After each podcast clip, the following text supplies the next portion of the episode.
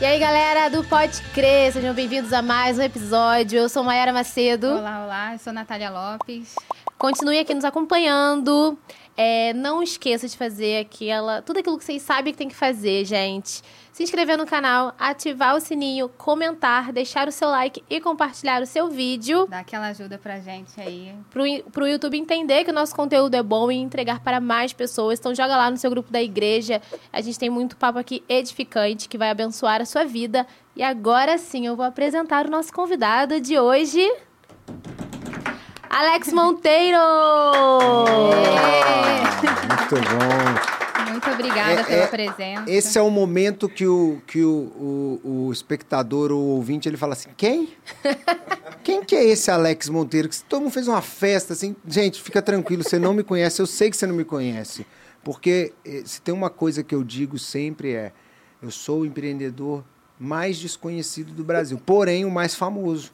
Então isso me faz empreendedor desconhecido mais famoso do Brasil. Você não me conhece, mas você conhece aquilo que eu faço. Então, ó, você quer ver? Conhece o Whindersson Nunes, conhece o David Leonardo, conhece o Tiro Lipa, conhece. Então, todos esses talentos são agenciados pela, pela Non-Stop. Então, eu gosto de me apresentar. Sempre que quando fala Alex Monteiro, eu falo, Quem? é um nome até bonito, mas não sei quem é, né? Enfim, aí eu me apresento e falo, "Ah, não, não fica com dó não, porque realmente eu não sou conhecido. É você que tá por trás desses Por trás desses grandes nomes. É, eu sou do backstage agora, tô vindo pro stage.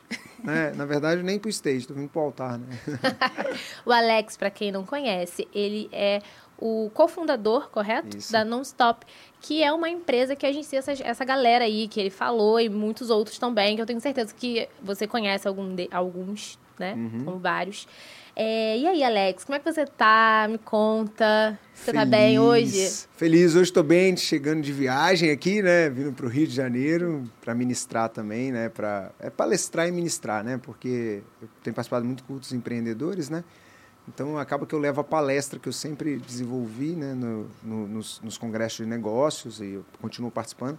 Mas estou muito feliz hoje por estar aqui com vocês, não pode crer, e bater esse papo que seja edificante de fato. Então, não deixe de ir até o final. Porque se tem uma coisa que eu aprendi, Maria Natália, é o seguinte: olha, oportunidade. Não é a questão de quantas oportunidades aparecem para você. É quantas oportunidades você aproveita. Então, pode ser que a- aquilo que você vai aproveitar desse podcast está lá no fim. Então, fique até o final. Pra né? não Porque perder nada. não perca nada. Eu queria que você começasse contando pra gente seu testemunho. É, você passou por momentos muito difíceis de depressão Uhum. e queria que você contasse isso detalhadamente pra gente. Vamos lá. Então, gente, assim, é, eu, eu sou um garoto de Juiz de Fora, Minas Gerais, né? É, sempre venho de uma família comerciante, e, então eu sempre tive essa busca do, do sonho, venho de escola pública, né? Então, é, eu sempre tive essa coisa do sonho de empreender na minha vida, do sonho de, de ter negócio, e o sonho artístico também na minha vida. Eu, é, eu fui fazer teatro para perder a timidez, e aí diante disso para e descobri nisso uma profissão também que era ser palhaço de festa infantil e ser também panfleteiro É, e nesse período também é, eu tenho um relacionamento um relacionamento assim né conheço um cara chamado Carlos Machado que ia na igreja É, isso eu tinha 17 anos e aí ele me leva na me, me convida para ir num hotel a igreja era num hotel e eu fui e aí eu cara achei aquele movimento Isso lá em Minas ainda. Lá em Minas, 17 anos, isso em 2002. 2001, 2002. Aí eu falei, cara, isso é top, isso aqui é cheio de jovens, isso é muito massa, eu quero isso. Eu tinha acabado de sair de um grupo de teatro. E aí eu precisava fazer novas amizades. E aí eu fico, fiquei encantado com o movimento super bem recebido. Aí eu falei, cara, eu quero isso, eu quero essas amizades aqui. E aí, e o Carlão era um artista de TV, né? É um artista, um ator, né? Que é cristão, passou aí por, fez várias novelas, enfim, Carlos Machado, que é dentista também. E aí eu passei a, a frequentar a Sara Nossa Terra, acabei, eu- e aí eu faço uma que, pontuo uma questão que ali eu me igrejei. Por que isso? Porque eu me converti ao movimento e não a Cristo. Ah, mas você batizou? Batizei. Mas isso não é Cristo. Não. Porque eu não tinha o foco em Cristo. Eu tinha o foco nas amizades, no movimento, na, na turma de jovens, naquilo que é gostoso da igreja. Não tinha um relacionamento. Não tinha um relacionamento. É, e aí eu até faço um comparativo que eu aprendi no mundo do negócio, que é o seguinte: você tem meu telefone. Eu sempre falo isso em vários lugares. No meu telefone tem o contato de várias pessoas. E se eu te entregar meu telefone e falar, olha, pode ligar para quem você quiser.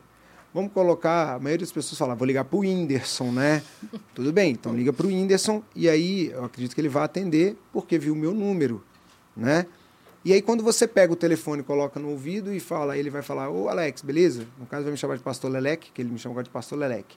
É, mas com todo respeito, ele não, não, tem, não tem zombaria com ele de nada. Pastor Lelec é porque eu falo muito de Deus e aí ele, ele fala isso. E aí quando você liga né, ele atende, você fala, você acha que ele vai te tratar da mesma maneira que me trataria quando ele souber que é você que está ligando?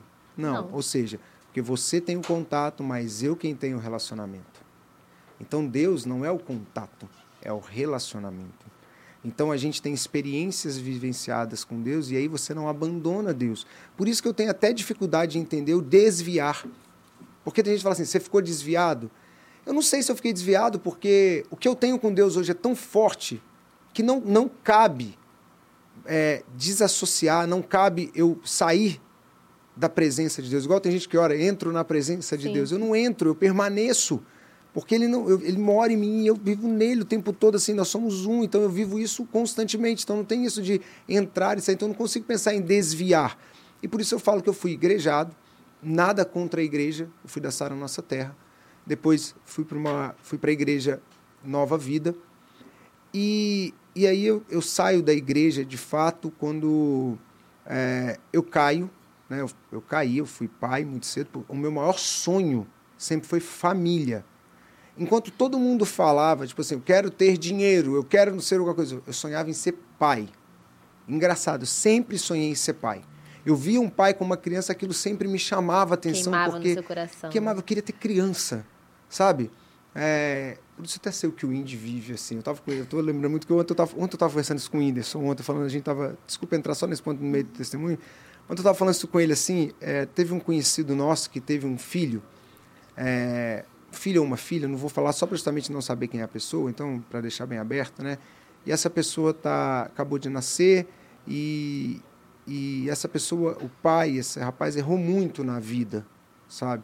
E tem gente que fala assim, tá vendo? Tá colhendo o que plantou. E, gente, e eu e o índice, a gente tava assim, cara, não, mano. Não, assim, cara, não acredito nisso, porque é, ainda que o filho tenha nascido agora, talvez vai ficar sem visão e sem audição. Caramba. É, a gente não sabe, mas eu creio que Deus pode fazer qualquer milagre. Eu falei, eu estou orando. E aí o Indy falou assim, e se Deus mandou dessa forma, que Deus quer ensinar alguma coisa, né? E aí ele diz e fala uma coisa assim, ele, e que bom que ele tem um filho. Aí na mesma hora eu falei assim, cara, eu vou sair desse assunto, né? Eu, na mesma hora veio o lance do Indy, Sim, poxa Sim. naquela hora no camarim ali, e aí eu senti que ele saiu de lado, eu falei assim, cara, eu sou um idiota, desculpa, senhor, por estar falando desse assunto com ele, porque é óbvio que ele sempre vai falar, né, é melhor ter, porque ele tem uma história de que não teve, e, eu, por um momento eu achei que ele até fosse falar assim, cara, eu preferi o meu estar aqui assim, né, é, é muito forte isso, ele é um cara de um coração muito, muito gra- grande, o Whindersson, e, e esse era o meu sonho também, ser pai, e onde é o teu sonho, ali mora um grande perigo, porque é onde mora a tua frustração. E, e aí eu caio, é, erro, eu falo, eu, eu brinco assim com todo respeito, tá, gente? Eu não estou brincando com pecado, mas estou falando o seguinte, que o pastor fala assim, você caiu? Eu falei, pastor, não é que eu caí, não, é porque antes eu não tinha chance mesmo, eu, eu perdi a virgindade, fui pai no mesmo dia. Eu era tão que eu não tinha nem chance. Eu falo assim, não eu não, eu não fui nem testado antes, porque eu não tinha chance. Eu era muito feio. Eu não tinha namorado, não tinha nada. Não, não tinha namorado. Eu não namorei, gente, direito assim, não, não, não, não namorei, não. Porque eu era muito feio mesmo, assim, é gordinho. Então a menina, a primeira que viu, aí eu já, já sabe como que é, né? Aquela pessoa que quando fala bom dia, você falou, falou te amo. ela falou que me ama. Só deu não, mas ela me ama Expectativas lá em cima. em cima, né? E aí, enfim, fui pai. é, por um lado, muito ruim esse que aconteceu, porque ah, eu, eu sempre digo que empreender ou na vida, a questão não é aquilo que você busca, mas você tem que buscar aquilo no momento certo. Né? Não adianta eu pegar um carro e dar um carro para uma criança. Aquilo que é uma benção, porque todo mundo quer ganhar um carro, vira uma maldição para a criança, porque ela não tem dinheiro para manter o carro. E Não aquilo vira uma dirigir. dívida, não sabe dirigir. Eu falo até pior, né? Porque não sabe dirigir, mas ainda tem a manter. Ela não vai pagar IPVA, né? Ela não vai poder cuidar daquilo, e aí vira um caos na vida de uma criança, né? Porque não adianta ela ter isso, ela nem tem condições de manter aquilo. Então tem coisas que, que você ganha na vida que é melhor não ganhar. Então Você tinha quantos anos? eu tinha aí 18 anos. Acabei de entrar na faculdade. Eu perco o meu terceiro período inteiro da faculdade de Era geografia. faculdade. Ah, geografia. Geografia. Geografia. Minha primeira graduação foi Gente, geografia. Que curioso. Nunca ia É. imaginar. E vocês vão entender lá na frente que Deus fez tudo certinho comigo, assim eu falo, porque todas as, as, as profissões que eu tive, as faculdades que eu fiz, me ajudam a ser quem eu sou hoje, de fato. E aí, enfim, decido ter o filho, é, e a gente comete, aí um erro te leva ao outro erro. Né? E aí eu vou casar com a menina que não era da igreja, não era nada, e a mãe do Gabriel, uma pessoa super tranquila, não tenho nada a falar da, da Carla, é super super de boa mesmo, nunca tive problema. E aí vira um caos a vida, porque um, uma, enquanto você não coloca Deus de forma correta na relação, né? E, e aí eu, por isso que eu falo que eu era igrejado, de fato. E aí eu logo de, divorcio, mas eu fico com meu filho, porque o sonho de ser pai. Então eu fui, o Gabriel não vai morar com a mãe, mora comigo. Você brigou pra ele ficar com você. um dos primeiros casos daquela da, da como fala da guarda compartilhada. Foi um dos primeiros casos que teve e a juíza eu lembro que ela falou assim, quem dera se todo casal fosse assim. A gente chegou com tudo pronto, sabe que quando eu falei, olha, eu, eu não quero abrir mão do meu filho. Então ele dormia com a mãe, ela tra- né, e ficava comigo com a minha mãe. Só que chegou um ponto que ficou cansado para ele dormir, ele passou a ficar direto comigo. Então eu tive uma relação com o Gabriel que foi sensacional. E depois desse relacionamento que foi ruim, né? é, eu fiquei um ano e meio sem ter nenhum relacionamento. E, e aí, num, num desses caminhos, na igreja, é, eu cometi um pecado, né? E, e o pastor me chamou, é, também não vou falar o nome do pastor, e aí ele disse assim: desse jeito é melhor você viver no mundo Assim na lata. Na lata. Ele não foi não teve sabedoria né?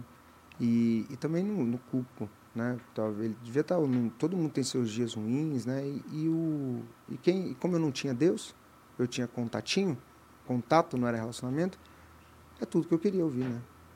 Eu vou para o mundo. E é nesse momento minha vida está começando a virar a, a ser empresário a ter mais negócios.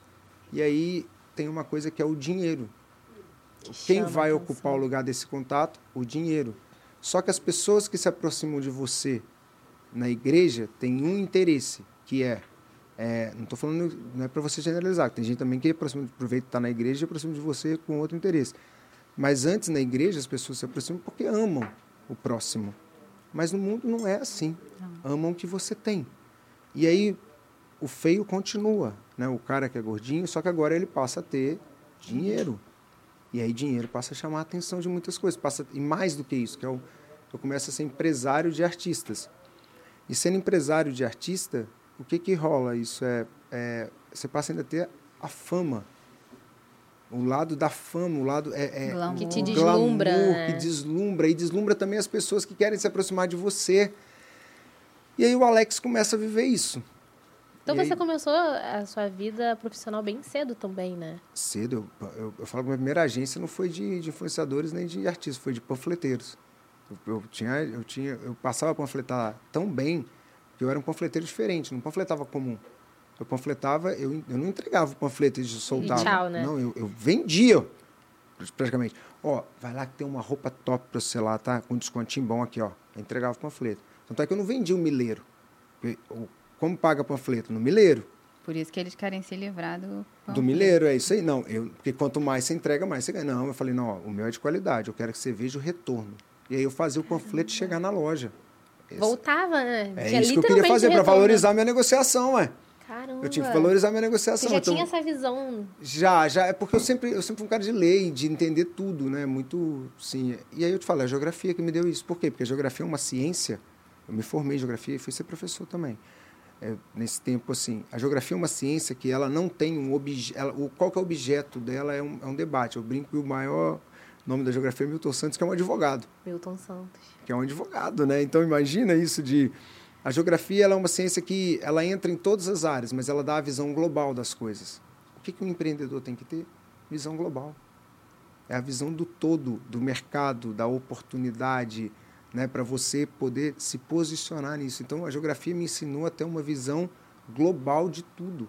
Então, na geografia você não analisa profundamente nada, porque senão você vai para a ciência de fato. Então, vamos dar um exemplo. Na geografia a gente analisa clima, mas eu não aprofundo no, no clima como um todo, porque isso é da climatologia. Então, você só você aprende a superficialidade que te dá uma visão do todo. Então, a geografia te ensina a ler o mundo. Então, isso, eu trouxe isso para a minha vida. A geografia me, me ajudou a ler, a, como gestor de carreiras, eu tenho que ler o mundo e o talento. E é o, o talento no mundo. Então, é, é, a geografia me trouxe essa visão muito clara. Enfim, aí eu vou, é, me torno é, agente de artistas. Eu tinha uma empresa de eventos e conheço um artista chamado Gustavo Mendes, que eu sou muito grato a ele, que Conheço, faz a Dilma. quer dizer, conheço de saber quem é, sim. Sim, sim. Inclusive agora é candidato, até é uhum. pré-candidato, né? Porque é pré-candidato.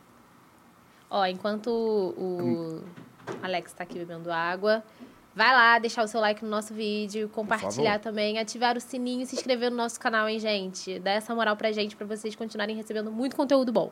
Muito bom isso aí, é, é importante, gente. E, e, outra coisa, assiste a dar like, assiste dar like, já vai enviando, entendeu? Ah, isso aqui serve para tal pessoa, envia. Vem na tua cabeça uma pessoa, manda. Vem uma pessoa agora na tua cabeça, manda para ela o podcast, manda. Porque é, é Deus que está trazendo tua mente para você ir mandando, vai, vai, vai mandando, vai mandando, vai mandando, vai mandando para todo mundo. Enfim, que Deus te leve a lembrar de muita gente durante esse podcast. Amém. Bem, então vamos orando, né, para isso, né, Senhor? Age na cabeça, todo mundo tá ouvindo para mandar para pelo menos 79 pessoas. Amém, eu recebo. é, e aí o, o, Gustavo passa a ser meu artista, logo ele vai para Globo, a gente tá com ele na Globo, a gente passa a ter uma agenda, começa a crescer e aí aí é onde mora o perigo. Porque você começa a ter sem ser.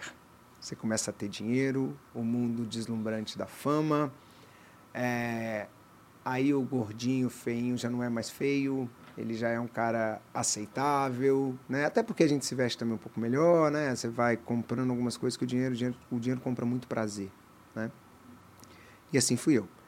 E aí começa a me relacionar com uma pessoa, essa pessoa, em determinado momento, quando eu vou ter um relacionamento mais firme, né, o casamento, estudo sem Deus, é, pouco antes do casamento, essa pessoa fala que o, o meu filho não podia morar com a gente.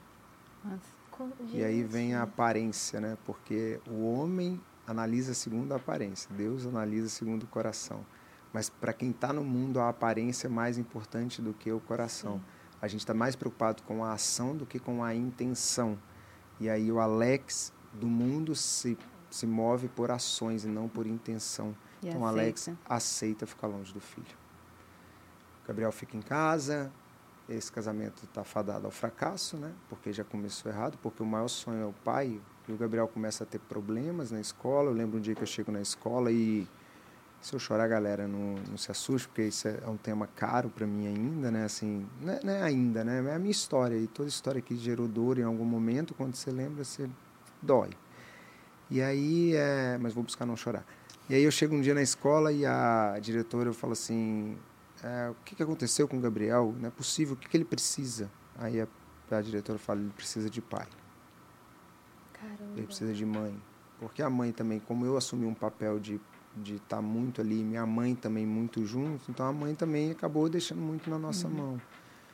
E isso o dinheiro e não compra, né? Não compra. Eu, é, e aí a vida toda perdida, aquele dia eu chorei dentro da escola. E falei, eu preciso melhorar isso. Só que isso desencadeou em mim uma, uma culpa. Culpa desencadeia uma depressão, uma dor muito grande. Aí você vai tentar ocupar o que é isso? Um trabalho Passei a viajar, tinha, tinha meses que eu viajava 29 no dias. Workaholic, né? Literalmente, você joga no trabalho, porque a, a, casa virou um lugar de briga. A casa passou a ser um lugar ruim e certamente eu também fui um péssimo marido, porque não tem como você ser, ser bom é, nessa situação. Você Nenhum relacionamento acaba por, por culpa somente de um lado, sempre vai ter, os dois vão errar, isso é fato. É, e aí enfim, vira um caos minha vida, chega ao ponto de eu tentar o suicídio. Caramba. Mesmo Alex. tendo a empresa, mesmo sendo dono da Nonstop já, mesmo o Whindersson já sendo o maior influenciador, mesmo e a rede social era linda. Na rede social eu tinha uma família linda. Na rede social eu tinha eu era um empresário super forte, É né? no secreto, né, que isso... É, e, a, e a depressão é uma doença silenciosa, né? Eu falo que eu desenvolvi uma técnica de choro que era eu chorava no chuveiro para não ver minhas lágrimas. Porque no chuveiro a lágrima já levava e era muito hotel, então chorava muito nos chuveiros, nos quartos de hotéis. E, e quando chega esse ponto, eu tomo alguns remédios e depois faço a lavagem, né? Graças a Deus eu não não morri, né? Porque Deus tinha um E você tá- você estava propósito. sozinho, aí alguém te, te encontrou? A no- ex-mulher viu também e, e eu tive um sócio também que depois me encontrou, foi, foi me ajudar também. E, e aí foi um, um caos, né? Foi um caos toda essa situação. Eu consigo ali, enfim, não morri, mas a depressão permaneceu. Terapia, terapia, terapia. Quando eu tenho uma melhora, a, e minha terapeuta o terapeuta ele não pode tomar a decisão por você, né? não, não, não faz parte. Mas ele sabia que meu relacionamento era algo que estava me matando. Era um É, gatilho. E estava matando também a mulher também, porque o relacionamento é ruim para os dois, né? É, e aí, porque eu sentia falta de- do meu filho também, de estar ali. Eu nunca ia estar completo sem meu filho, né? E, e mais que isso, depois você vai entender que eu nunca ia estar completo sem Jesus. E, e aí, eu falo que a única coisa que o dinheiro. Tem um, um ditado no mundo que é real: é que o dinheiro não compra felicidade, mas te leva para sofrer em Paris. No meu caso, me levou para sofrer em Nova York. Chego em Nova York fugindo do problema, e aí tem um filósofo contemporâneo que diz que chamado Tiririca, que ele fala o seguinte, é não dá para fugir de você, porque onde você vai, você tá. E é uma realidade, a gente tenta fugir da gente, a depressão, mas a gente tá. Então não dá para fugir. E quando eu chego em Nova York, algo é, impressionante na minha vida é que entra uma música no quarto chamada Touch the Sky, da. Hum, essa música é linda, linda, linda. E ela linda. diz que quando a gente, a gente toca os céus, quando os nossos joelhos tocam o chão. Naquele momento eu, eu dobrei meus joelhos. E falei, eu não quero mais viver o que eu estou vivendo, Deus. Preciso da tua ajuda. Isso foi quando, mais ou menos? Isso foi em 2018. É Recente, né? recente. E aí eu tenho uma amizade lá de um cara que é muçulmano. Esse cara se torna meu melhor amigo. Eu fico 45 dias, 40, 40, 45, é, acho que foi uns 42 dias em Nova York, fugindo de, de toda a situação. E quando eu volto, é, ali foi o primeiro ali voltou o contato com Deus, mas ainda não é um relacionamento. E eu falo, eu mando mensagem para alguns amigos falando, cara, eu preciso de Deus. Aqui eu senti, porque ali eu já comecei a sentir um, um, um, um desejo de vida. De desejo buscar. de enfrentar. De falar assim, a minha vida tem valor. Fale alguma coisa. E aí eu, é, eu voltei decidido com uma única coisa. Eu não queria separação. Não queria terminar esse casamento. Isso tendo Deus, mas não era ainda de, assim, né? Eu falo que era, não era um relacionamento íntimo, ele era o início. E aí eu voltei com uma certeza que meu filho tinha que fazer parte da história. Esse primeiro é um sinal claro. E aí eu falo, olha, eu quero que meu filho passe a morar, de jeito nenhum, ele não vai morar. Eu falei, então aqui acaba a nossa história. Mas ela tinha algum argumento do porquê que ela não queria o seu filho com Ela era altamente ciumenta mesmo, assim, ela tinha um ciúme muito de- dela, assim. E também tem as suas histórias, né? A, a- a- o Josué Gonçalves vai falar uma coisa muito importante, que a gente estuda para ser médico, para ser, para ser professor, mas a gente não estuda para ser esposo e esposa. E deveríamos estudar para ser esposo e esposa. Porque talvez eu poderia ter entendido outras questões também, né? Mas era um relacionamento altamente tóxico para ambos. Era um relacionamento que adoecia ambos, porque os- cada um viveu a sua individualidade dentro de um relacionamento e aí vira um caos e aí vira abusivo de fato para ela e para mim. O abuso era recíproco, Já né? no início você sabia, mas tentou ainda. aparência. Porque eu lembro de ter falado assim com, com o meu melhor amigo: eu vou casar porque todos os artistas estão vindo para o casamento e vou separar um mês depois. por causa da aparência. Tá vendo Então como você, já, você já tinha noção de que não, não ia fi- frente. O meu né? filho ficou tão mal que no dia da festa do casamento meu filho foi embora. Criança, adolescente, porque ele falou, cara, eu não faço parte dessa história. Caramba. Não faço parte dessa história. Meu filho não pôde le- levar uma. Pôde entrar levando uma aliança, não pôde fazer nada. Porque ela não deixou? Sim, é, meu filho não podia participar de nada, assim, dentro da história, assim, né? Sim, sim. Eu nem falo ela porque parece que eu tô culpando, não é? Acho que é. Você aceitava É, é, é alguma, é, eu também. A culpa é minha, não é dela, porque eu que sou o pai, ela não é a mãe, né? Assim, a culpa é minha, mais minha, é- era minha mais do que dela. Isso é- tem que ser enfrentado, sabe, de forma clara. É, e aí, enfim, cabe esse relacionamento e aí há também uma ruptura, uma dor muito grande. E mas quem está ali para cobrir muito essa dor nesse momento? Meu filho. Ele fica colado comigo, tá ali e aí eu encontro um casal que é o casal que eu vou ser sempre grato a eles, que é o Kaká, Diniz e a Simone, da dupla com a Simária. Para você que fala muito que ela não é crente, não- sei o quê, vou te falar que o que essa mulher faz, ela está evangelizando mais do que muita gente que está dentro da igreja. E eles não somente me levam para um encontro, eles não somente me mostram o encontro, eles me levam. Eles me levam, eles vão comigo para esse encontro que é o Moriá, Uhum, na estância. na Estância Paraíso. E ali eu começo a me relacionar com Deus. Você teve uma transformação ali, virou a chavinha. Virou a chave total. Aí eu vou para os Estados Unidos logo depois que eu tinha um trabalho e volto porque o Kaká, eu, eu não queria ir por renovo.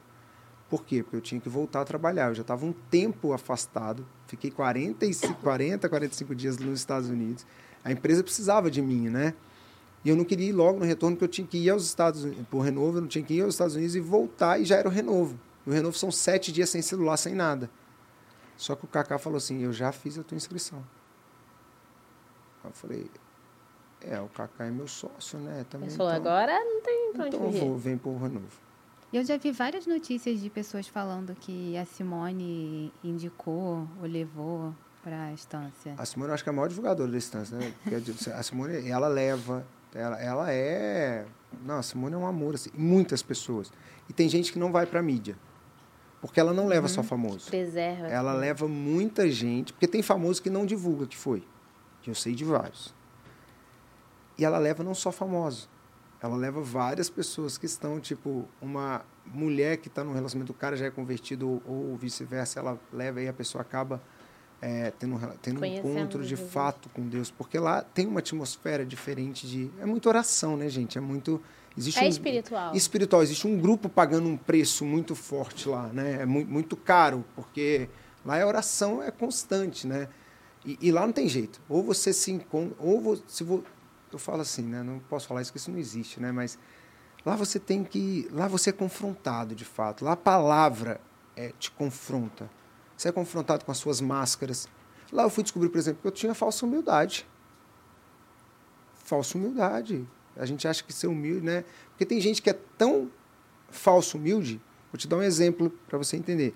Tem gente que do tipo, ah, o cara que tem um carrão e fica postando é ostentação, Sim. certo? O cara que não tem um carrão, mas tem condição de ter um carrão e fica postando, mostrando que ele é humilde, isso é uma falsa humildade. Que ele quer falar assim, eu sou tão humilde que eu não preciso ter um carrão. É, que mostrar que é bonzinho, né? É, ou seja, é uma falsa humildade. E eu tinha isso. Você vê, coisas que vão entrando no. Vai lá dentro, que Você talvez. nem percebe, né? Que é- Você nem percebe. Lá- Lá você consegue ser confrontado, você vai pra salinha. Agora, você tem que se abrir. Tem que né? querer. Tem que querer. Né? O Senhor não entra, não, não vai é, arrombar a porta do teu coração. Você chegou lá de coração aberto ou ainda Aberto. demorou uns dias? Ah, não Já chegou? Como, já querendo a morte, tudo assim, aberto e. é, Ah, falei, então tu não- você não teve resistência Não, pra... eu fui pra. Eu, eu sabia que eu precisava de de- daquela. Aí, aí você lembra o período que eu era da igreja, o igrejado, né? Aí eu lembro daquelas pessoas que eram felizes de fato. Falei, cara, esses caras vão ter relacionamento com Deus. Eu preciso é você falava, eu disso quero aí. ser assim também. Quero ser assim. E aí eu. Enfim, aí ali eu. Eu falo, aí Deus. E, e- e tem uma coisa também, tem um detalhe. Nesse, no Moriá eu entendo uma coisa que talvez você que está nos ouvindo aqui tenha essa dor a gente começa, o fato da gente ter sido da igreja e não ter tido um relacionamento verdadeiro e saiu da igreja, que é o famoso desviado, mas eu já falei que eu tenho dúvidas quanto ao termo desviado, que aquele que tem um relacionamento verdadeiro com Deus é impossível sair da presença dele. Eu acredito nisso. Eu acredito nisso, porque se você, irmão, está me ouvindo aí, se você se considera um desviado, procura aí, porque você vai ter uma experiência com Deus que você ainda não teve e você vai entender que é impossível viver sem a presença de Deus Depois quando que você, tem. experimenta Depois o que, que é você- viver no Isso. amor de Deus, no amor de Jesus. É exatamente isso. Concordo totalmente. E aí, é, você carrega um peso pelo que você ouvia. E aí você não acha justo de retornar. Você se culpa porque você está num ciclo do erro. Sabe? Você está fazendo tudo errado. E aí todo mundo te condena por isso ainda. Né? A igreja te condena por isso. A igreja que eu falo, a igreja não é, é algumas pessoas te condenam Sim. porque é aquilo, nossa, mas você já teve batizado e vive isso? Nossa, hum, sei.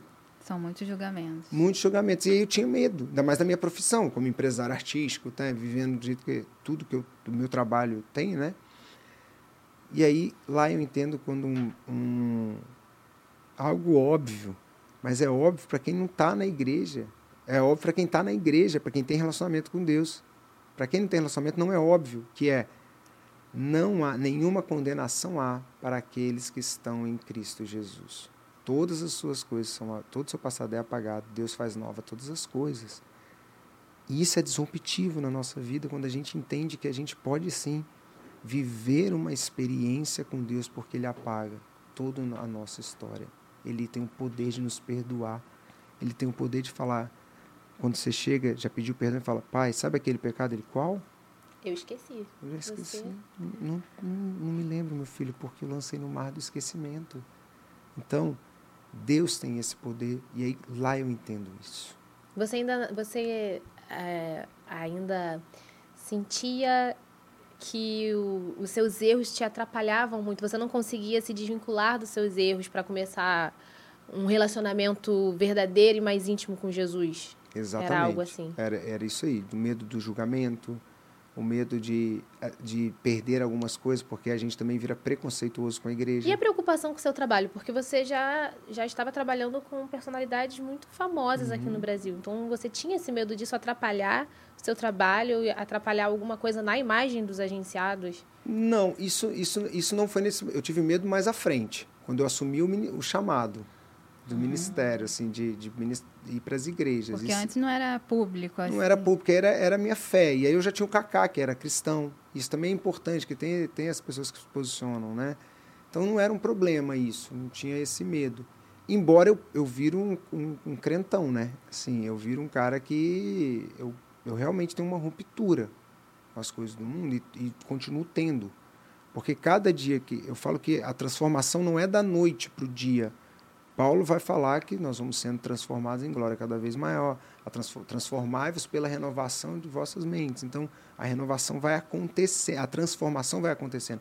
Quanto mais luz você joga no ambiente, maior é o poder que você tem de tirar aquela poeira que está ali dentro, né? Limpar melhor. Então, acho que é isso. Nós vamos tendo, né? O Espírito Santo vai nos revelando É a busca aquilo. pela santidade. É a né? busca pela santidade, vai nos revelando. A gente sabe aquilo que, que são jargões, mas existem várias questões que é pecado, às vezes, para mim, não é para você. O vício, por exemplo. Tem vício que é, é um- uma dor para você em relação a alguma coisa. Eu dou um exemplo do café. Eu vejo, gente, minha sogra, por exemplo, é, é- eu amo minha sogra, tá, gente? E amo mesmo, amo muito minha sogra. Dona Marlene, amo a senhora. Sabe, a senhora, é, eu falo que ela é, ela é uma cristã daquela, ela é maranata, né, da maranata tradicional, e ela e ela tem uma ingenuidade, ingenuidade, ingenuidade, né? Que é linda. Sabe, uma pessoa que não vê pecado em nada, assim, porque ela é tão crente, ela vive tanto isso. Só que existem algumas coisas que têm a religiosidade. Eu brinco com ela, falo assim, é, não vou entrar nesse, eu vou entrar nesse debate aqui só para vocês entenderem, que é o seguinte.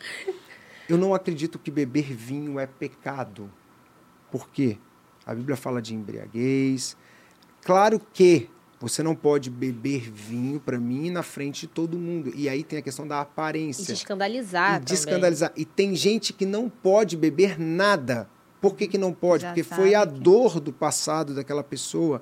Se foi alcoólatra, se ele beber um pouco de vinho, aquilo vai ser a porta para ele voltar. Então não e não, ele não pode, e como eu também, que não tenho esse problema, não posso beber na frente dele de Pra não forma alguma provocar o seu irmão. para não provocar. Enfim. É, e aí, mas para minha, minha sogra, beber vinho é um pecado. E aí eu falo com ela, a senhora, vou te, vou te falar uma coisa, sogrinha, brinco com ela, falo, se eu tirar o café da senhora, como a senhora vai ficar? Não consigo. Isso é um vício. Tudo aquilo que E vício domina, é? pecado. Então, o vício é um pecado. Porque, por exemplo, eu posso falar vinho, não é pecado tomar. Agora, se eu tiver que tomar todos os dias, você fica dependente. Dependente, pecado, vício. Sabe uma vez o que que Deus me falou? Idolatria ao vinho. Que tipo de idolatria? Uma adega muito linda, maravilhosa, que onde todo mundo chega na tua casa e fala, olha aqui minha adega, idolatria. Então, teve uma época que eu parei com tudo. Por causa da idolatria. Eu falei, não quero ter, porque isso aqui virou idolatria. Tava cortando mal Meu pela coração- raiz, né? Exatamente. Tava, então, tipo assim, tava, tava atra- atrapalhando. Então, tem, existem várias formas ali de você tem que ficar atento né, a isso. Então, hoje eu tenho, tomo, eu tomo, por exemplo, vinho sem ter, é, mas eu não me embriago. Não, eu tomo realmente na minha casa com a minha esposa no momento. Sem aquela necessidade de ficar mostrando, E né? não tenho necessidade também de beber todos os dias, não tenho necessidade nenhuma de, de mostrar e de. e- eu, eu tenho domínio total. Né? Enfim. E no dia que eu, se eu perceber que qualquer coisa que não está tendo, eu corto mal pela raiz. Né? É, Eu falo assim, com, se alguma coisa começa no final, eu falo assim: dois meses sem tomar café. Dois meses sem fazer isso. Eu tenho uma amiga Três que não toma café porque ela tem medo de viciar. viciar. Nem, nem chega perto.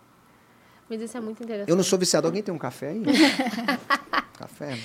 Ô, Alex, Tá, café, É. se tiver, eu gosto, tá, gente? Meu café pode trazer o que eu gosto. Não sou viciado, não, mas eu gosto. cadê a produção? Mas, Alex, me conta sobre a Nonstop, né? Você e o Kaká são parceiros. É uma, uma empresa... É, uma, é a maior da América Latina? É a maior da América Latina hoje de, de números, né? De, de, porque hoje a gente tem os maiores influencers do Brasil. Estão com vocês. É. Me conta como começou a, a Nonstop e a parceria de vocês. É, a parceria, na verdade, é, ela acontece em 2000 e... A, a Nonstop, a gente funda a Nonstop em 2015, o Kaká entra em 2018 na Nonstop. Inclusive nesse período, nesse meu processo lá. Aí, até só falando o negócio do Renovo, aí eu vou pro Renovo aqui, só para vocês entenderem como Deus age, tá? O tempo de Deus. Antes, só de entrar no Nonstop aqui. Quem que eu conheço no Renovo? Né, Sem olhar para tudo. Minha esposa.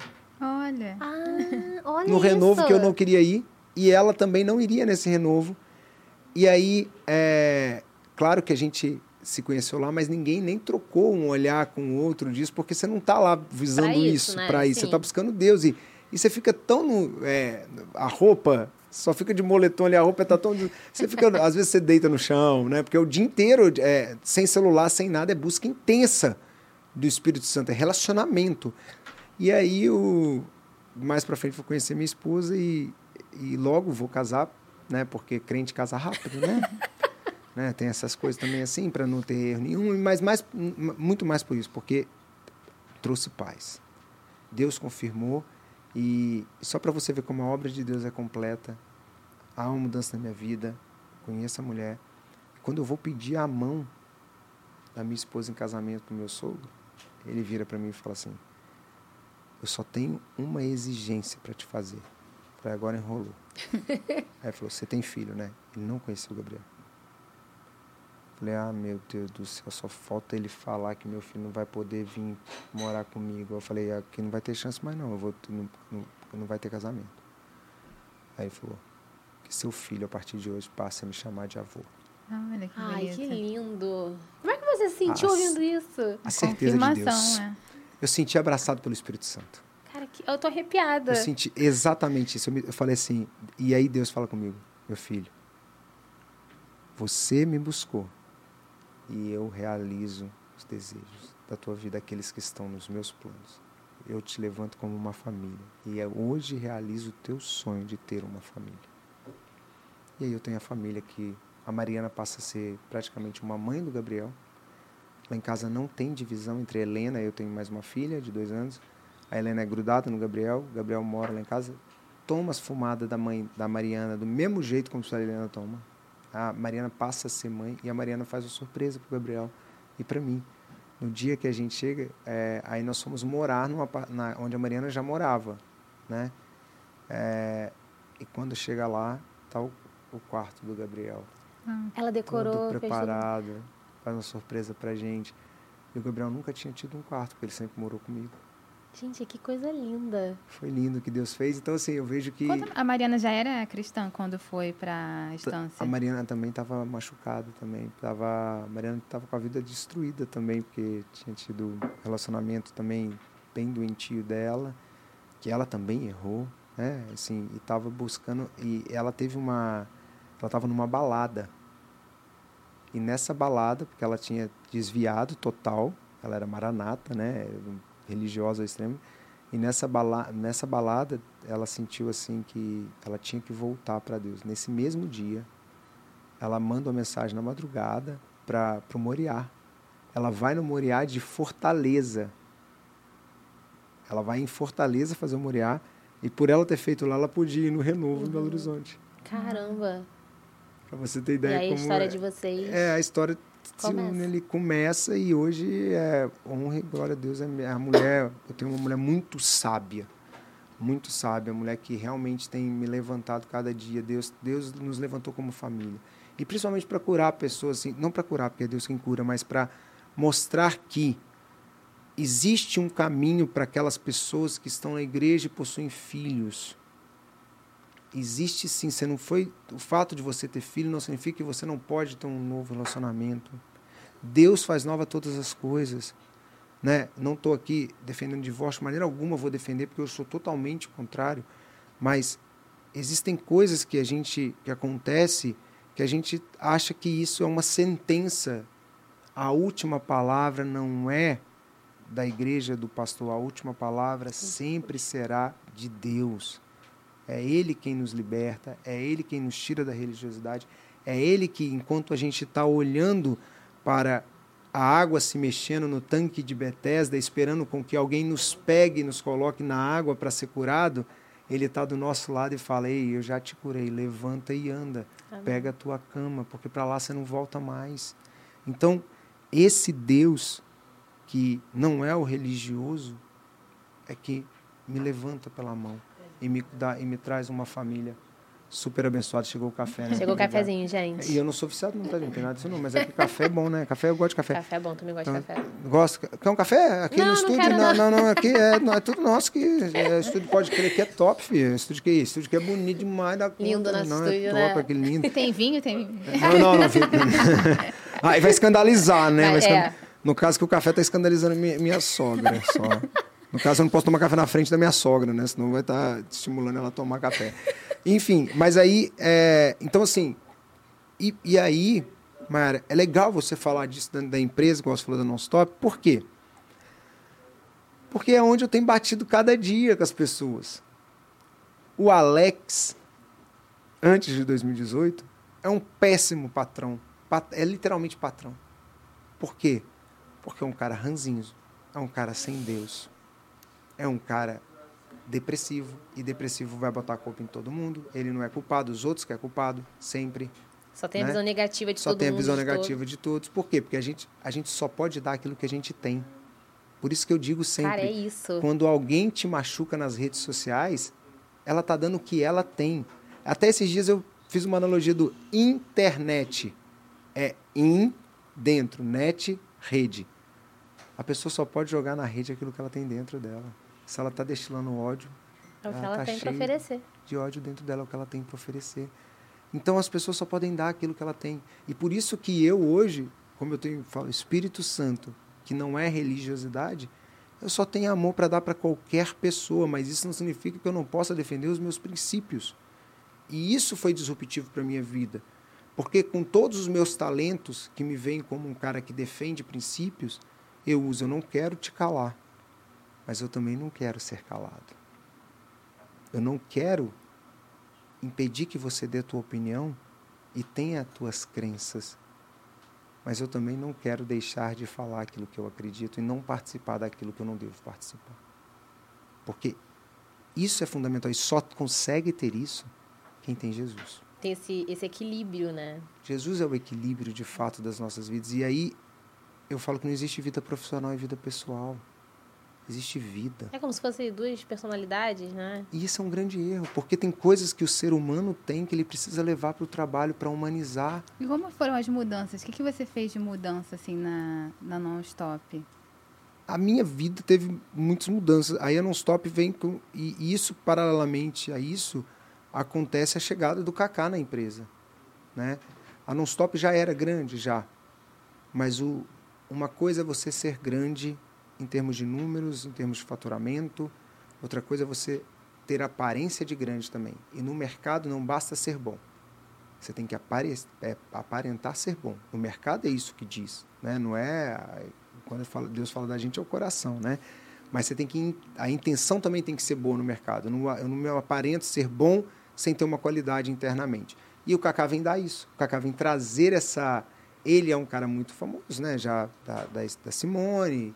E aí o Kaká traz essa visibilidade para a empresa. E fui eu que tive a felicidade de convidar o Kaká, que não virou meu sócio apenas.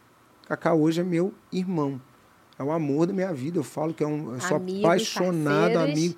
É, eu sei que a pessoa fala amigo fiel é Jesus Cristo, mas é o meu amigo fiel. É, inclusive, eu indico todo mundo a ter amigos que você possa tratar como é, aquelas pessoas que você não tem filtro. Porque às vezes você vai ter filtro com o teu pastor. Vai ter vergonha de se abrir, Vai falar algumas vergonha, coisas. Vai de ser julgado, às vezes, ter o medo ali, né? Então, mas tem amigos, agora saiba quem é esse amigo. Porque tem que ser alguém cristão. Eu E sempre então- ouvi que amigos de verdade te aproximam de Deus. Uau, é isso aí. Amigos de verdade aproximam de Deus. E o Kaká é essa pessoa. Você acha que você é essa pessoa pro Whindersson? So- então, vamos lá, o Whindersson. Eu acho que eu sou essa pessoa hoje, principalmente pela diferença do que eu mudei de 2018 para cá. O fato dele colocar Pastor Leleque não é o fato eh, de, de ser pejorativo ou de eu ter virado crentão chato, porque eu não sou. Eu estava com ele ontem, eu vou no camarim, eu fico com ele, eu falo de assuntos com ele, mas eu não participo de coisas que antes eu participava de se quiser, o, por exemplo, o Whindersson hoje está solteiro, né? Ele pode sair para uma, uma balada, né? Ou pode, eu não vou, nem sequer vou estar junto. Por quê? Porque não condiz com a minha vida, não vou ficar eh, sendo tentado ali, né? Ficar me colocando e minha mulher não gostaria que, eu- que eu estivesse naquele. Então, mas o Whindersson não é uma pessoa. Muita gente fala assim: você está evangelizando o Whindersson? O Whindersson não precisa ser evangelizado no sentido de falar o tempo todo da palavra com ele, porque ele tem muito conhecimento. O Whindersson é o tipo de pessoa igual o Thiago Negro. Precisa ter uma experiência sobrenatural com Deus. Existem quatro tipos de inteligência. A inteligência natural, que é essa que todo mundo tem e você desenvolve na tua escola. Você tem a inteligência emocional, que está ligada às emoções. Então você precisa saber é, uti- utilizar tuas emoções muito bem. Você tem a inteligência espiritual, que é a inteligência que Deus, né? Você vai desenvolvendo com o relacionamento com Deus. A emoção você desenvolve com relacionamento com as tuas emoções, aprendendo a lidar com as tuas emoções. A inteligência espiritual é colocar o espírito, ser dominado pelo espírito, não pela carne. Não é isso? Você tem inteligência sobrenatural, que é aquela inteligência que não ens- não ensina, sabe? Que não, não tem como é Deus vem te fala, só serve para aquele momento, para aquela situação. Na Bíblia a gente vai ver diversas vezes a inteligência sobrenatural, né? De, de situações que não, não- só serve para aquele momento. Né? Como que você vai é, tem coisa que não- nem é espiritual porque ainda não aconteceu. Se ninguém tem relacionamento com isso para falar que isso vai acontecer. Então a sobrenatural é também uma inteligência. O Whindersson precisa da espiritual nesse caso. O Whindersson precisa de, de viver um. E só vai ter a espiritual quem se dispõe a ter um relacionamento com o Espírito Santo. Quem se dispõe de fato a viver algo sobrenatural. Então ele precisa de uma. desenvolver algo sobrenatural que ele vira e fala assim: Deus, se isso acontecer, eu, eu sei que tu, tu existes, tu estás comigo, né? Ele vai ter que. É o que o negro viveu. Então o Whindersson vai precisar disso, porque. Você já sugeriu dele ir para a estância? Eu e Kaká a gente já tentou levar, já tentei ir com ele. Falo que a gente vai, ele ele reluta. E eu não acho que para ele é o melhor lugar nesse momento também não. Essa é a minha opinião. Por quê? Porque a instância tem que estar com o coração muito aberto, né? E ele ainda tem a resistência dele Ele- e vocês respeitam isso. né? Sim, mas a gente não deixa de falar. Sim. Né? Então vocês são amigos dele, vocês querem o melhor pra ele. Sim, Então, claro. O Whindersson é meu- é um filho, né? Se eu te mostrar minha última mensagem aqui para ele é gratidão e ele termina falando assim: "Eu te amo demais". Sabe? Nesse, o Whindersson já deu algumas declarações sobre depressão também, né? A gente sabe, ele passou por algumas situações bem difíceis. É, e você, como era que você, assim, como é que você agia com ele para dar força, para ter aquela palavra motivacional para ele nesses momentos? Como é que era isso entre você e ele? Porque assim, o Whindersson é uma pessoa muito famosa. Então, às vezes as pessoas têm só essa visão do Whindersson engraçado, humorista, ah, passou por uma coisa triste, mas já superou, é rico, tem dinheiro, enfim. Mas você é amigo íntimo dele, você conhece o Whindersson, né? Sim. Então, a- as pessoas têm uma visão errada sobre a depressão e sobre dinheiro, né? As pessoas acham que o fato de ter dinheiro não pode ser depressivo. E aí eu digo uma coisa para vocês, eu sento na mesa de bilionários. Deus me colocou, hoje eu sento na mesa, conheço quase todos os grandes bilionários do Brasil. Sento na mesa de grandes senadores, deputados, eu sento na mesa de, de uma galera que tem muito dinheiro. E vejo que muita gente é tão pobre que só tem dinheiro. Essa é a maior pobreza que a gente pode ter, acreditar que o dinheiro é, compra tudo. O dinheiro compra a casa. Compra ele não- prazeres, como você disse no início. é, ele compra uma mansão, mas não compra a motivação de você estar na casa. Ele compra o melhor travesseiro, mas não compra o teu sono. Ele compra o melhor carro, mas não compra a utilidade desse carro. Deve gerar uma confusão ainda maior, né? Porque E, e aí quando vem a fama, piora mais ainda. Porque existem pessoas que se aproximam de você pelo teu dinheiro.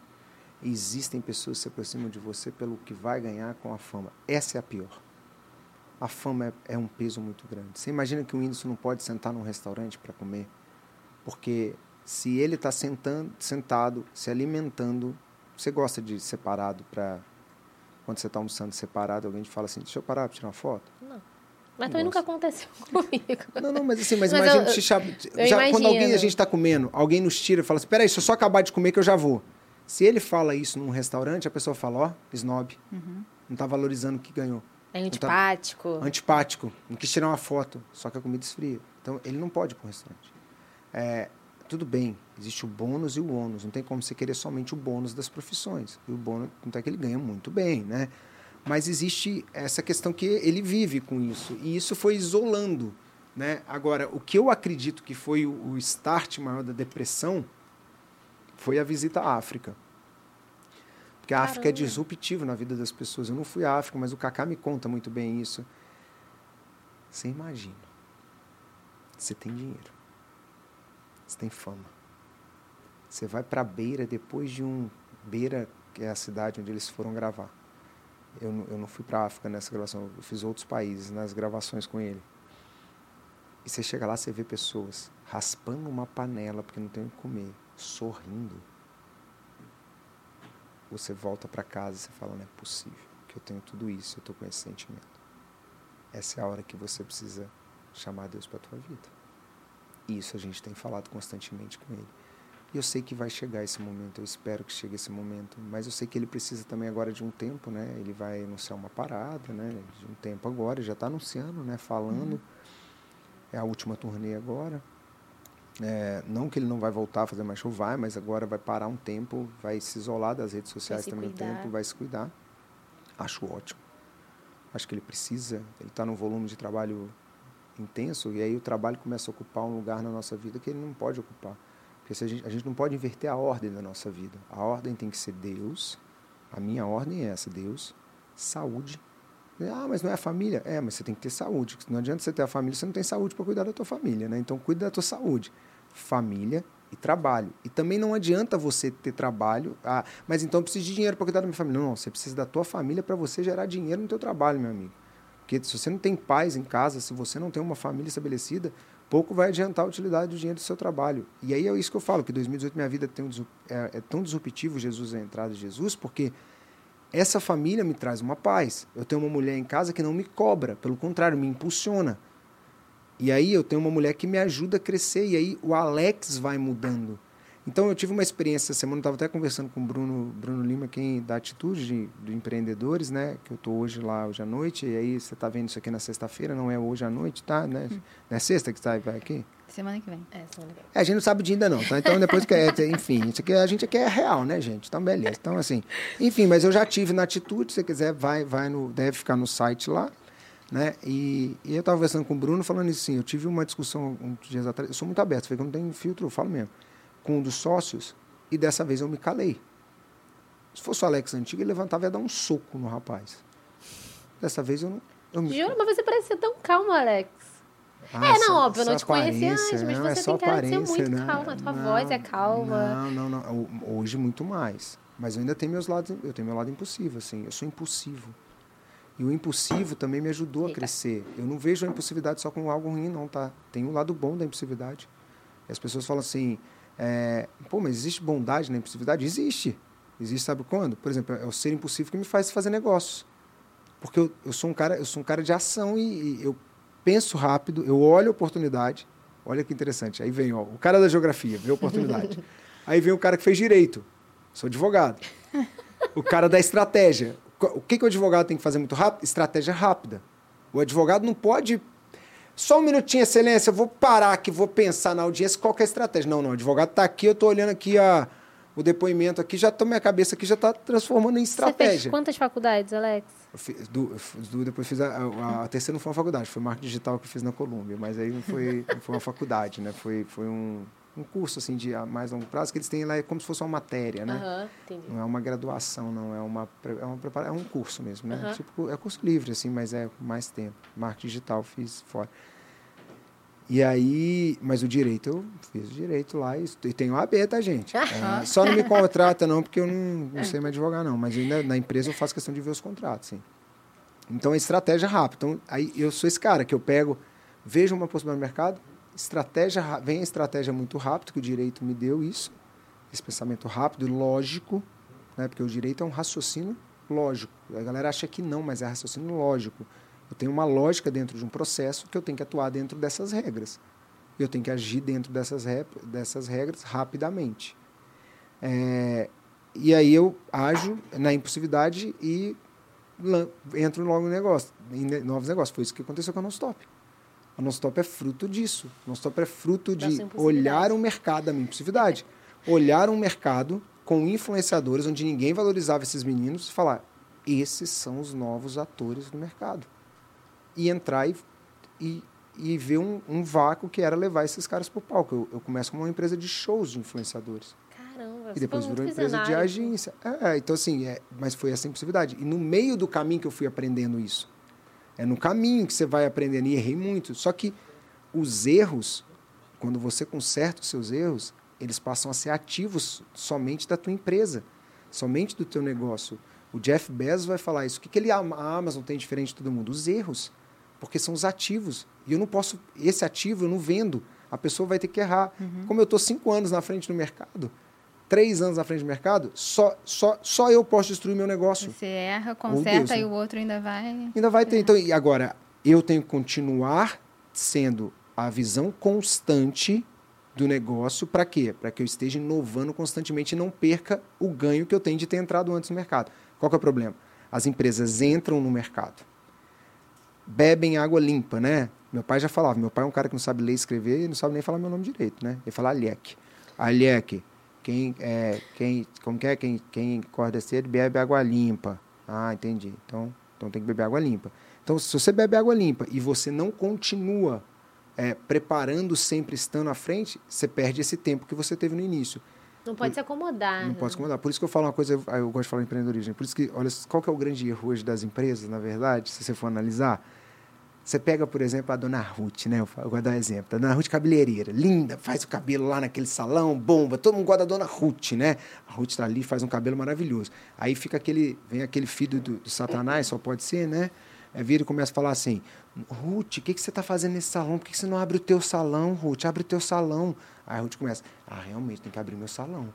Ah, não, meu salão é mesmo. Vou... Nossa, no dia que você abrir o salão, você vai poder ficar mais tempo, você vai ganhar tempo com a tua família, vai ganhar tempo não sei o quê. Ah, é verdade. Aí a Ruth vai sair daquele salão, que ela é uma colaboradora, ganha bem, né? E abre o negócio dela. Não tem problema nenhum ela abrir o negócio dela. Só que lá ela vai continuar sendo a dona Ruth do salão, que faz cabelo, só que agora quem está cuidando das contas de aluguel? Quem está cuidando de implementar o crescimento da empresa? Quem está cuidando de, de, de, do- da cadeira, você tem que consertar, não tem que consertar. Aí a dona Ruth passa a ser empregada de quem agora? Da empresa dela mesmo. E aquilo que era o amor dela, o salão, passa a ser o que? A grande dor dela. Por quê? Porque a dona Ruth ela é técnica cuidando de uma empresa. E uma empresa tem que ter o empreendedor que olha para o futuro, o administrador que está no passado criando processo, botando porca e parafuso nos lugares, e o técnico que vive no presente. Não é um problema a dona Ruth sair para empreender. O problema é quando ela sai com a cabeça de técnica e não desenvolve a parte empreendedora, a parte administradora e a parte técnica. E no início, você os três. É isso que eu tenho falado cada dia mais. Então, nós temos que ser aquele que empreende, olha para o futuro a todo momento, mas no início a gente tem que estar criando processos e executando esses processos dentro da empresa, identificando pessoas. E, e essa é a minha função hoje de manter isso na frente. Eu sou um empreendedor, eu sou um sonhador. Então eu sou o cara que vou abrindo o impossível, que vai abrindo os negócios. Eu tive a habilidade de trazer logo de cara comigo um menino chamado Klaus Cunha, né? E a gente tem, a Bíblia ensina que a gente tem que ser grato àqueles que, né, que estão com a gente. O Klaus é um menino que estava na faculdade de direito comigo. Falei, mano, quer trabalhar não? Uai, depende. Falei, eu te pago 400 conto. Aí ele, pô, cara, isso eu ganhamos no estágio, mais do que isso. Falei, não, mas te dou 5% do possível negócio que nós vamos criar. Onde que é? Isso antes de abrir a não stop? Antes da não stop. Isso era empresa de. Eu fazia muito panfletar, essas coisas Aham. assim. aí Eu quis começar a fazer mais eventos, né? Falei, e ele onde é a empresa? Falei, meu quarto. eu trabalho na cama e eu sendo a escrivania. Eu tô te dando a escrivania. A cama, eu, não, tô te dando a escrivania. Você vai ter um local de trabalho justo. Escrivania. A cama pode deixar que eu fico na cama. Fico lá, na cama trabalhando ali, porque não tem lugar para encostar. E assim foi que surgiu o Non-Stop. Eu trouxe uma pessoa que era Caramba. administradora E ele confiou em você, né? Comprou meu sonho, foi o primeiro cara a comprar meu sonho. E por isso esse cara tem tudo meu. Até oferta, quando eu vou na igreja, ele tem 15% das ofertas. Não, claro, porque eu tenho que ser grato a esse menino. Eu tenho que levar ele comigo para a vida. E, ele, e outra coisa, ele gosta tanto da missão, ele sabe do nosso propósito, que ele ele está em tudo. Ele está com, com o coração ali, porque ele sabe que nós temos um. A gente, a gente entendeu já que tem algo muito maior do que o dinheiro. Não é o ter pelo ter. O dinheiro tem uma função social. Então a gente trabalha não pelo que a gente tem hoje. Ele virou sócio da Nonstop. Né? Ele, a Nonstop veio no movimento, depois ele se tornou sócio. Então ele é meu sócio em tudo na minha vida. E para vocês terem ideia, o meu seguro de, de morte, né? porque não é seguro de vida, porque só pode ser seguro de morte, que a gente só, só acessa quando morre. Então, para o meu seguro de morte, ele tem 50% no seguro de morte. Caramba. Minha mulher fala, aí, aí uma pessoa falava assim, nossa, mas ele vai levar e tua família. Não, minha família já tem os bens, ele não tem os bens, velho. Ele tem que ter direito a mais coisa. Ele, claro que ele tem a vida dele, ele merece muito. Então, se eu morrer, ele vai ganhar um dinheirinho bom lá de, do meu seguro de morte, porque eu sou grato a esse menino. E ele é esse, esse administrador, que ia, eu ia sonhando, ele ia arrumando a casa, né? E, e com isso a gente foi começando. Hoje a gente tem milhares, milhares não, né? Mas a gente tem aí mais de 300 colaboradores no nosso grupo hoje, né? Porque hoje é um grupo. A gente não tem mais uma empresa só, a gente é um grupo é, que vai se tornar muito maior daqui a uns dias. Vocês vão ver que vai ter um anúncio. É. Ah, spoiler aqui. É, em breve vai ter um anúncio, a gente se torna muito maior, para honra e glória de Deus, é, é Deus cumprindo todas as promessas da minha vida de fato. E aí, é, mas isso é importante a gente entender essa, essas funções. Por isso que a Non-Stop, ela está sempre inovando. Porque a gente entendeu onde cada um joga. O Kaká, por exemplo. O Kaká, o Kaká é tão top, mano. O Kaká é tão top. Você sabe o que o Kaká faz nas lives dele agora? Vocês viram o que ele está fazendo? Olha o que o Kaká faz. A internet diz que a gente tem que ter horário, né? Você vê. O Negro faz live 5 e 6. O Kaiser, 6, 6 e 2, 6 e 1. Né? O Pablo Marçal, a gente não fala horário dele, não. Porque a gente tá, né? Vai ser presidente, agora não tá falando mais, não. Brincadeira, 4h59. O... É brincadeira, só piada, gente. É... O cara liga agora, agora que eu tô no podcast, pode. Desligar aqui meu telefone. É... Todo mundo faz live nos horários assim, né? Aí, por quê? Porque diz que você tem que ter um horário para audiência, Aham, não é ele isso? surpresa agora? Não, o Kaká, como ele tem um problema com horário, a live dele é depois das sete e meia. Você que espere aí. Depois das sete e meia, qualquer Fica hora aí, o Kaká ó, pode entrar com a live dele. Mas olha só como é legal. Autenticidade. É a internet não diferente. parte do algoritmo, não, gente. A internet parte de você. Porque eu nunca vi um artista meu falando assim, deixa eu analisar o algoritmo. O Whindersson, os dias dele, sabia nem o que era algoritmo. eu lembro que eu estava numa palestra com o Whindersson um dia e falei assim, Big Data. Ele, o que, que é isso, meu filho? Eu falei, meu Deus, Whindersson. E era o Zeca Camargo que estava perguntando. Ele falou. Aí eu falei, Eu mas você- tenho, eu tenho, Alex. Ele falou, o que, que é isso, Big Data aí? Eu falei, não preocupa não, o Zé Camargo também não sabe quem é o Cristiano Araújo. Não não. Você não sabe o que é o Big Data e não sabe o que é o Cristiano Araújo, tá tudo, tudo Tá- em paz, tá fica tudo- em paz, tá em- fica tranquilo, tá deixa comigo, isso aí é pra eu saber. Deixa que eu sei. Enfim, brincando assim, mas é a pessoa sabe dela, do conteúdo, da verdade. É isso que conecta as pessoas no digital. E é isso que eu tenho levado para as igrejas. Que eu tenho levado hoje isso para a É, igreja. como que você aceitou esse seu chamado de evangelista? Então, aí isso, isso aí é outra história, galera, que é muito Deus mesmo, assim. É, problema, cuidado com o que você fala com Deus. O Condizila me dizia uma coisa que é o seguinte. Condizila. Vocês sabem Condizila... Não sei quando ele está na igreja agora, que eu tenho entendido o que eu estou falando. Depois eu vou até ligar e perguntar, gente, para tirar dúvida, se for o caso. Mas aí o Condizila fala uma coisa que é o seguinte. É, cuidado com o que você pede a Deus. Porque Ele vai te dar. Mas a cobrança também vai vir. Né? Porque a quem muito é dado, muito também é cobrado. Com grandes poderes vem grandes responsabilidades. Exatamente isso. E aí, o, o- e aí um dia, no culto, logo depois da pandemia, né? Assim, no, naquele intervalo que teve, teve uma barriga da pandemia que a gente começou a voltar, de repente volta, vamos para casa de novo, né? Lembra disso? Alta, voltou de novo, né? Não parecia que o negócio ia dar Foi no período da eleição, né? Porque na eleição não- não tem Covid, não. Então teve a barriga da eleição, né? A eleição é. O Covid, o Covid é. O Covid é, isso, o COVID é. top, mano. O Covid falou, não, a eleição tem que Ele não votar. sai, não. ele foi votar, ué, tá doido. Ele, ele tem votação, ele foi votar. Ele, é- ele é cidadão. É isso. O Covid é cidadão, ele vota, ué. Vota. Aí o Covid, enfim, aí naquela barriga a gente voltou, né, para as igrejas. Aí, é, aí eu falei assim, Senhor, todo mundo fala que eu tenho chamado, esse negócio de chamado. É, mas eu já sou mantenedor. Eu sou ofertante e dizimista, tá? Não tem problema em falar isso, não. Eu sou dizimista e ofertante fiel. Pode falar isso na mídia. É Alex, precisava falar que dizimo. dizimo. E, é, e aí você fala assim, ah, mas é fácil dizimar porque ele tem, né? Eu falei, não, não. É, eu tenho porque eu dizimo. Eu não dizimo porque eu tenho, não. É o contrário, não inverte a ordem, não. É o dízimo que abre, é, mantém tua casa, a oferta abre porta. E oferta não abençoa quem recebe, não, tá? Oferta abençoa quem dá. Então, por isso que eu sou ofertante e sou dizimista mesmo. E aí eu falei, não, já sou mantenedor, esse dinheiro já, já salva meu, meu mês, né? já, já, já ajuda a igreja, já salva a igreja. Assim, já, eu sei que meu dízimo, para a honra e glória de Deus, é um dízimo considerável para uma igreja. Eu era numa igreja periferia, então, ainda. Aí, amém. Aí eu falei, mas se eu tenho outro chamado, assim, você me fala, mas eu entendo que eu só tenho chamado de mantenedor. Tentando falar com Deus já, né? Tipo assim, então Deus, assim, só, só para a gente bater um papo final Eu já nisso, Senhor. decidi aqui, pode confirmar? É, é, só confirme isso para mim, por gentileza, para acabar com essa história. E só eu e Deus. Não falei nem com a minha mulher, né? Porque dá que a minha mulher fala para alguém, né? Falei, não, não, só eu e Deus. Isso não louvor. É, tá bom. Um dia Deus responde, né? Aí fiquei quietinho. Acabou o culto. Vem o pastor. Alex, Deus manda te dizer uma coisa. Eu falei, ah, meu Deus do céu. A resposta aí. Deus manda te dizer que você não tem chamado somente de mantenedor. Eu falei, o que, que, mantenedor é? Você não tem chamado só de mantenedor, não. Você tem chamado de evangelista. Meu Deus, não deixou nem dúvida, usou a mesma palavra. Faz- Ele podia ter deixado, falar assim, Deus manda dizer que você tem chamado de evangelista. Aí você podia falar, não, Deus, mas assim, vamos deixar mais claro. Bota um outdoor bem brilhante É, na minha frente falando aí, o que, que é. Nesse foi, não tem jeito. Chamado de, você não tem chamado somente de mantenedor, do jeito que eu, no mesmo dia. Aí eu falei, agora, agora não tem mais jeito não. Tem que obedecer. vou obedecer. Aí eu falei, amor, compra um cajado para mim, uma túnica, que eu vou sair para agora pelas ruas pregando. Né? O cajado é a túnica, né, para pregar. E aí eu parei com as minhas mentorias, devolvi dinheiro de mentoria. Você não acredita, né, gente? Ah, Só uma pessoa que não aceitou devolver, pra você ter ideia. Eu tinha fila de mentoria e devolvi dinheiro de mentoria. Uma pessoa virou e falou assim, eu não aceito ele devolver o dinheiro.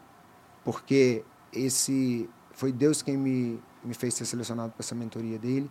Deus que me fez essa conexão com ele, eu não aceito. Eu falei, Deus, Deus não é Deus de dúvida. Então, dessa mulher, deixa.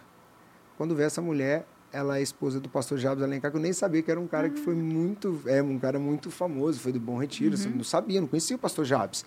Era uma conexão de Deus aquilo ali, porque eu aprendi muito com ela, passaram a ser pessoas que estão em oração pelo ministério, sabe? Então, a pastora Nani Alencar, o pastor Jabes, são pessoas que estão orando e me ensinam muitas coisas de ministério, tipo assim, olha, cuidado com isso, né? Porque a gente, sou novo aqui, né, nessa área de- do ministério. E aí eu saio dali falando, agora eu sou pregador. E fui começar a pregar nas igrejas. E aí eu falei assim, chamei um cara de agenda, né? O, o- que é o Maurinho, que já fazia as coisas com a gente sim, que a gente é artista cristão também, né? E aí o Maurinho fala, tá bom, Alex. Falei, mas ó, mas ó, não quero que você me ofereça para ninguém, não. No dia que alguém chamar, eu vou. Porque se é de Deus, eu não preciso pegar os meus contatos. Dave, me indica aí. Vocês não sabem, a gente cuida da agenda do Dave, né? De, não de igreja, mas a agenda de, de os grandes eventos do Dave. Brunet, me dá uma moral aí, indica aí, né? Ei, Cacá, liga pro Valadão aí, pro André, pede pra uma vaguinha pra eu pregar lá. Não, falei, não, não. Se é Deus que tá mandando, Deus vai abrir as portas. E aí vem uma, um pedido de uma igreja, logo no início. Aí eu ligo pro Maurinho e falo, o Maurinho, a igreja que mandou me estar querendo que eu vá lá. Aí falou, qual que é o nome da igreja? Eu falei, Batista de Estúdio. Você tá doido, amigo? Não, isso aí só pode ir depois de sete anos de pregação. aí, pregador sonha em estar nessa igreja, meu filho. Falei, ué, mas se Deus mandou, Maurinho, eu vou. Deus, não, cara, é top essa igreja, é um dos mais top. Não entra qualquer um lá, não. Tananã, a igreja é muito séria. Josué Valando, tananã, tananã. Aí eu falei assim, nossa, esse homem deve ser mais bravo que o Silas Malafaia. Do jeito que ele falou, eu falei, esse Josué Valandro aí deve ser. É, eita, esse aí eu tô até com medo dele. Eu fiquei tremendo. No dia que eu conheci o Josué, mas aí quando vê, cara, é um cara tão amável. É um menino. Esteve aqui com a gente. É, o pastor É. teve aqui há dois programas atrás. E se você quiser lá. ver o bate-papo do Josué Valandro, saber se ele é ou não brabo, confere no nosso podcast. É só Não, é um aí. amor. José Valandro é um amor de pessoa. Eu fiquei apaixonado pelo José Valandro. Aquele aquele jeito dele. E ele não foge nenhum assunto, né? Ele foi no meu podcast também, meu filho. Nossa, gente. É direta, é objetivo. Ele vai.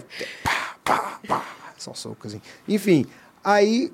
E para você ver como Deus faz. Lá foi um culto de empreendedorismo ainda, que o Bruno até que dirige esse culto, né? Só que aquilo me, me credenciou para ir em várias outras igrejas, porque tem isso, né? Tipo assim, você foi nessa igreja. E aí tem gente que fala assim: ah, mas você vai porque você é empresário, as pessoas querem fazer contato. Eu até acredito em igreja que me leva por causa disso mesmo. Não tem mentira, não tem problema. Mas eu sei que Deus está me levando por causa de algo maior. Pode, pode alguém ter aquela intenção, mas eu sei a intenção que está no meu coração.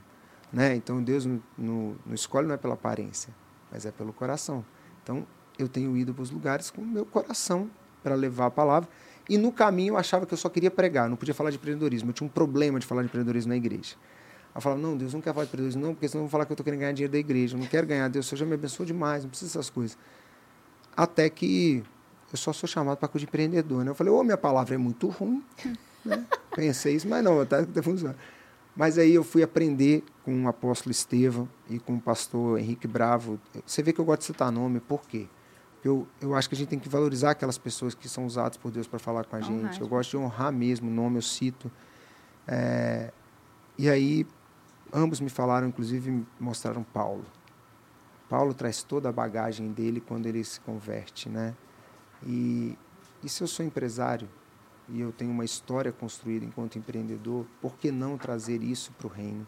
Não só levar o reino para o empreendedorismo, para a galera do mercado que precisa, mas trazer os princípios do empreendedorismo para o reino também, para potencializar pessoas. E mais do que isso, entender que se a gente une uma empresa, ela tem que ter a inteligência espiritual também. Uma empresa, ela tem que ter princípios cristãos também. Vou te dar um exemplo. Devo ter sócio ou não cristão? Eu te falo uma coisa que você não precisa. A Bíblia é muito clara. Andarão dois juntos se não estiverem em acordo. Não tem como. Princípios idênticos. Sociedade é princípios idênticos, habilidades diferentes. Então os princípios têm que ser os mesmos. E está onde? Está na Bíblia. Então se você traz isso para dentro do teu negócio, princípios bíblicos, é, justo, é, digno é o trabalhador do seu salário. Né? Não vá dormir sem que sem acertar o teu salário, sem pagar né, o, o salário do teu colaborador. Se você entende os princípios bíblicos e coloca isso em prática na tua empresa, você vai certamente ter um grande negócio. Você não vai ter salvação, porque a salvação está em Jesus, né? Mas o que eu falo assim, mas se você, eu tenho certeza, se você pegar a Bíblia, os princípios bíblicos e coloca no teu negócio, você vai fazer sucesso. É certo isso, porque os princípios são é trabalhar, honestidade, justiça, tudo isso te faz crescer, né? Agora, salvação em Jesus. Então, eu estou trazendo isso mais. Então, com o conhecimento que eu tenho da palavra, eu fui entendendo muito isso. Essa transformação foi acontecendo também na minha empresa. Então, eu até estava falando da briga, eu tive, eu tive uma discussão, não briga, né? Um sócio começou a, a discutir comigo esses dias e eu fiquei calado. É, você não tem negociado seus valores, né? Que você foi convidado para ser padrinho de um casamento homossexual e você não aceitou. Agora vem polêmica, né? Agora, agora, vamos, agora vem a polêmica aí, gente. Ó, agora vem a polêmica. É verdade. Eu fui convidado para ser padrinho e eu disse o seguinte, olha, falei, amigo, eu amo a tua vida. Amo. Amo você de verdade. Mas o padrinho é aquele que vai aconselhar em um momento de crise. Para isso que existe padrinho. Eu não tenho como aconselhar neste momento de crise porque é a minha fé. Eu, não, eu, eu acredito em outra questão, é meu princípio. Sabe? É, então não tenho como ser teu padrinho neste caso por conta disso. E tudo bem, não houve nenhuma discussão, não houve nenhum problema. E isso é o que eu volto a falar no início. Eu não quero te calar, mas também não quero ser calado. Então, é, eu não posso negociar os meus princípios. Eu não posso negociar aquilo que eu acredito. Eu não posso negociar aquilo que é essencial para a minha vida, porque se eu negocio aquilo que eu acredito, eu não tenho a vida digna que a Constituição diz. Todo ser humano é digno, né? É, é, um dos pilares da Constituição Federal é a dignidade da pessoa humana. E eu só posso ser digno e aí vou trazer para vocês o conceito que embasa a Constituição Federal, que é o de Immanuel Kant, né, que é, a, a, é o princípio categórico de Immanuel Kant, que ele fala: age de tal forma que as suas ações se tornem leis universais, a ponto que o outro se seja se complete e viva de forma integrada e integral, integrada na sociedade, integral que ele seja aquilo que ele acredita ser. E o meu princípio, a minha lei universal é a Bíblia. Então, eu tenho que viver nesta sociedade sem ser é, é, discriminado por ser cristão e sem ser coibido de dar a minha opinião com base na lei que eu acredito que é a Bíblia. E por isso também eu não discrimino. Quem fala que a igreja discrimina o homoafetivo, discrimina o, o, o pecador, é um mentiroso. Porque a igreja é o lugar que mais ama o pecador. Estão tentando inverter esse lugar. A igreja é o lugar de amor, não é o lugar de ódio. A gente ama o homoafetivo, o homossexual. A gente pode não concordar com a tua prática porque nós acreditamos na Bíblia, mas nós amamos. E estão tentando nos colocar como alguém odioso. Odiosos como pessoas que preconceituosas. Então, é por isso que eu tenho batido muito, Natália, nessa questão do não quero te calar, eu não quero calar ninguém. Pode fazer passeata, é direito, é legítimo, o país é laico, está certo, tem que, pode fazer. Mas eu não posso, dentro da minha igreja, dentro e também na rua, não falar aquilo que eu acredito. Eu não posso ir para marcha para Jesus e não falar do que eu acredito. Eu estou defendendo os meus princípios. Eu não estou te impedindo de defender os seus. Então, a única coisa que eu quero, e eu pontuo isso, é eu quero ter é, sempre a possibilidade de defender aquilo que eu acredito e de dizer não. Vamos lá, se eu chamo é, alguém para a igreja e ela diz, não quero ir, ela é preconceituosa? Não, ela só não quer ir. E você respeita a vontade dela. Eu respeito a vontade dela. Não é isso? Agora, igual a Bruna Carla. Ah, canta? Não. E aí vão e cancelam. Estranho seria se ela cantasse. É, é a fé dela, é o que ela acredita. Então nós temos que ter é, esse ponto de que é, a Bíblia fala em Tiago 4 que aquele que sabe que tem que fazer o bem e não faz, comete pecado. Se eu, enquanto cristão, sei o que eu tenho que fazer, sei o que eu tenho que defender, não faço, eu estou pecando. Em momento nenhum na Bíblia você vai encontrar Deus mandando Davi enfrentar Golias. Em momento nenhum você vê Deus falando, vai lá e mate Golias em frente ao gigante. Davi não era nem alistado, não estava nem no exército de Saul. Davi vai entregar comida, ele era o office boy de Jessé para levar ali a comida para os irmãos que estavam na guerra. Os três estavam alistados estavam na guerra. E quando ele chega lá, ele fala: Quem é esse filisteu que ousa enfrentar o exército de Deus vivo? Ou seja, Existem lutas que acontecem na nossa vida, que nós vamos, gigantes que nós vamos enfrentar, que Deus não precisa nos mandar. Nós sabemos que nós temos que enfrentar, porque são princípios tão. tão é, é, quem está ousando enfrentar o Deus vivo? Então tem princípios, eu não preciso Deus mandar falar, Alex, defenda isso. Eu tenho que defender, eu não posso ser Você omisso. já sabe que Eu sei que eu tenho que fazer. Alex, você quer ser polêmico? De maneira alguma. Porque para mim isso não é polêmica. Isso para mim é defender aquilo que eu acredito. E se eu negocio aquilo que eu acredito, eu não tenho uma vida digna. Então, logo, o país, a Constituição não está me embasando ser quem eu tenho que ser. É, e também, por isso, eu também respeito e não fico aqui condenando o outro, né? porque eu também não tenho a chave para determinar quem vai ser salvo quem não vai ser salvo. Está na mão de Jesus e não fico aqui condenando ninguém. Mas eu quero ter sempre o meu direito de, de falar não e, e, ao falar não, é, ser respeitado no meu direito e espero que todos os meus artistas sempre entendam assim e a minha empresa também sempre entenda assim. Jamais vou fazer algo que, que denigre a imagem da minha empresa, mas lembra da ordem? Deus está em primeiro lugar. Saúde. Saúde, família e trabalho. Então, se algo, meu trabalho está aqui embaixo, se meu trabalho me impede de ser o que Deus quer que eu seja, de ser aquilo que Deus me criou, esse trabalho não pode continuar, porque Deus é inegociável. O trabalho a gente levanta e conquista outro, Amém. mas Deus não. Gente, estamos chegando ao final de mais um episódio.